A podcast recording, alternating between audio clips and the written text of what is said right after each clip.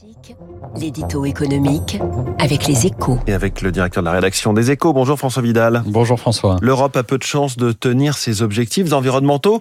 C'est la Cour des comptes européenne qui le dit dans un rapport très critique. Oui, critique et convaincant. Hein. Il faut dire que l'Union a mis la barre très haut. Hein. D'ici à 2030, elle vise une réduction de ses émissions de gaz à effet de serre de 55% par rapport au niveau de 1990. À cela s'ajoute une augmentation sensible de la part des renouvelables dans son mix énergétique et une baisse de sa consommation d'énergie. Mais les actions contraintes pour atteindre la cible ne sont pas au rendez-vous pour le moment. Côté moyens financiers par exemple, alors que 1000 milliards sont nécessaires à l'action pour le climat, Bruxelles s'est engagée à y consacrer 87 milliards d'euros par an seulement. Et rien n'a été mis en place pour, euh, pour l'instant pour réunir le solde auprès des 27 et des acteurs privés.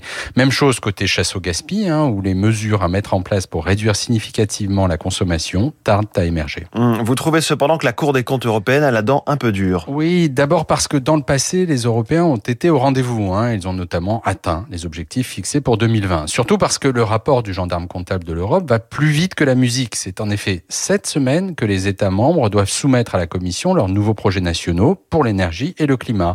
En clair, c'est sur cette base qu'il faudra juger l'ambition environnementale du vieux continent.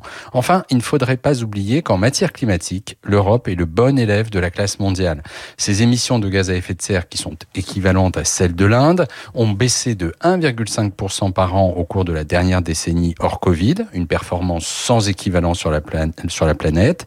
Et si elle peut et doit sans doute toujours faire mieux, il ne faudrait pas stigmatiser un comportement qui reste, qui reste malgré tout particulièrement vertueux.